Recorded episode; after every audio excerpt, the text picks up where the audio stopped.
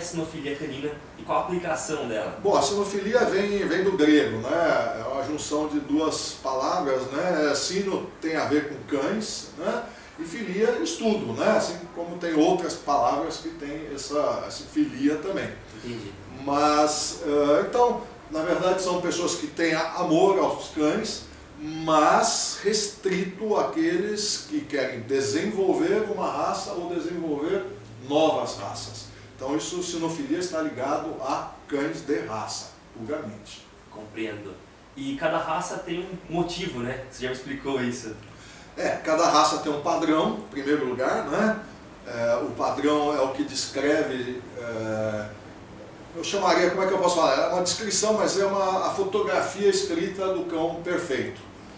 Né? Não pode ser uma fotografia porque não existe o cão da raça perfeito. Então é uma descrição onde o interessado, o criador, o juiz, seja lá quem for, ele imagina aquele cão com base naquela descrição. Entendi. E aquilo é onde a gente quer chegar. Faz tá? sentido. É, você me perguntou também então da função, né? isso talvez até mais interessante do que o próprio padrão, porque é, a maioria dos cães foram desenvolvidos pelo próprio homem, né? Para funções específicas uh, do cotidiano. Então por isso é tão lindo, tão linda a questão da, das raças. Né? Cães pastores, cães de guarda, cães de companhia, cães de caça e assim por diante. Né? Então é, todos eles ligados de alguma forma a, ao ser humano e ao seu Os Spitz são cinco tamanhos diferentes Perfeito. e o pessoal confunde muito Lulu da Pomerânia com os Spitz. Onde entra o Lulu nessa história? Então vamos, vamos por partes aí. O Spitz é um tipo de, de cão.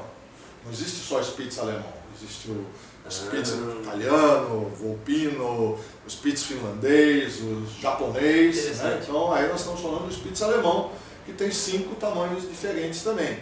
E o Spitz anão, que é o menorzinho deles, ele nos Estados Unidos é chamado de Pomerânia. Então a gente também, de certa forma, adotou esse, esse termo aí de Pomerânia. Então nem todos os Spitz que a gente vê são Pomerânia. Nem todos, nem todos. Isso a princípio vem pelo tamanho, né? O tamanho é uma, vamos dizer, uma régua. Sim. Se ultrapassou daquele tamanho, ele passa a ser o Spitz alemão anão, depois médio, depois grande e o último é o Kieshond. Né? E assim eh, se separam. Mas eles têm diferenças notáveis de comportamento e de formato também, tá? entre, somente entre o anão e os, e os demais.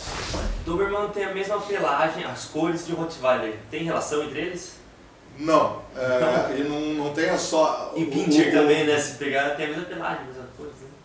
Né? É, o Doberman pode ser black and tan, preto e castanho, e marrom e castanho. Você citou Rottweiler, ele só pode ser preto e castanho. Ah, faz sentido. Faz sentido. Tá? E os dois, tanto o, o Doberman também, o nome da raça é Doberman Pinscher, e o Pinscher pequenininho é o Pinscher miniatura. Mas tem relação entre Doberman e Pinscher? Eu, talvez, bem lá, em algum lugar lá atrás. Mas são, eles são, apesar de serem da mesma cor, serem parecidos no formato, é, mas eu acho que o que eles têm de relação mesmo é o tal do pincher aí, né? O Sim. Miniature ou o Doberman. Os dois são pinchers, que é um tipo também de, de cão. Muito legal. É, é a raça, esse eu sei que é um Afghan Hound. Isso, esse é o Afghan Hound que foi, pra mim, muito, muito importante. Melhor da raça, ó, que legal. É, ele foi melhor do sexo oposto na exposição de Westminster nos Estados Unidos. Né? A exposição de Westminster nos Estados Unidos é, Uma das ela é, feita, é a mais importante exposição dos Estados Unidos, é, em Nova York. Uau. Né? É, somente campeões americanos podem participar dessa, dessa exposição. E aí esse cão é o Hugo, né? um cão não é de criação nossa, mas de propriedade nossa, dinamarquês, de uma criadora É mesmo? fabulosa, Que né? legal.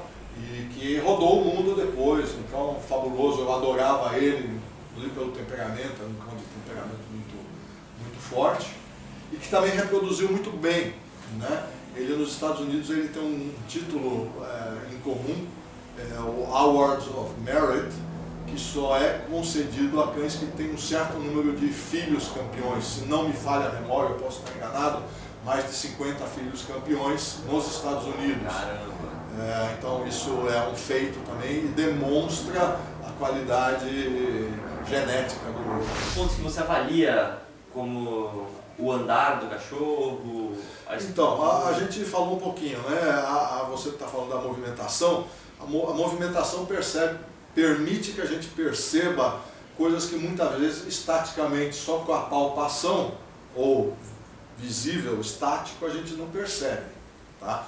Como o balanceamento da movimentação, é, o, o- a cobertura de solo, quanto aquele cão consegue cobrir, né, se movimentar numa passada. Isso é o que a gente chama de cobertura de, de solo. São detalhes, né? É tudo, tudo são detalhes. Se a estrutura dele é sólida, né? por exemplo, se o dorso está firme quando ele se movimenta, ou se é um dorso que começa a, a- a fraquejar. Né? Conforme a raça, você deixa ele se movimentar um pouco mais também, para que os defeitos comecem a aparecer, por exemplo, Rottweilers, pastores alemães, que têm, ah, são cães mais pesados e podem ter aquele problema que muitos, né, muita gente sabe, a displasia coxo-femoral, começa a aparecer quando ele se movimenta. Às vezes, quando dá só uma voltinha, ele ainda não, não dói. Né? Mas depois que ele começa a se movimentar, esse problema começa a ser mais perceptível. Mas você tem que olhar tudo. Você, como eu falei, você tem que conseguir olhar musculatura, você tem que conseguir olhar a estrutura esquelética dele, né? Você olha os dentes, né? Todos os cães deveriam ter 42 dentes. Em algumas raças isso é fundamental, em outras raças menos importante. E a gente tem que poder eh, balancear isso também, né? Eh, por exemplo, num, num Doberman, se faltar um dente, ele recebe uma, uma falta desqualificante, ele perde o pedigree. Uau. Né? Um Rottweiler é pior ainda, se ele tiver um dente desalinhado, também é uma falta desqualificante. Né? Então, cada raça, o, o padrão é o que manda. Isso é demais interessante. Né? Demais mesmo. Agora, talvez em outra raça, você não precisa se preocupar tanto. Né? Falamos de Spitz alemão, Spitz permite faltas aí de, de dentes também, não é tão... E o que, que é um ponto crucial nos Spitz? Para penalização, tirar pontos. Não, não, tem um, um- ah, um ponto crucial como, ah, como falta desqualificante, por exemplo, a, a moleira. Né? Ah, se o, o cão, depois de seis meses, a moleira é essa parte aqui em cima, né? se os, os ossos aqui do, do crânio não estiverem todos fechados, é uma falta desqualificante. Interessante. E as orelhas, olho, o posicionamento dos olhos, tudo analisado. Tudo isso são faltas, né? Os pits têm que ter as orelhas pequenas, né? de forma triangular, bem levantadas, né? eh, sempre eretas, né? são, são pontos fundamentais da raça.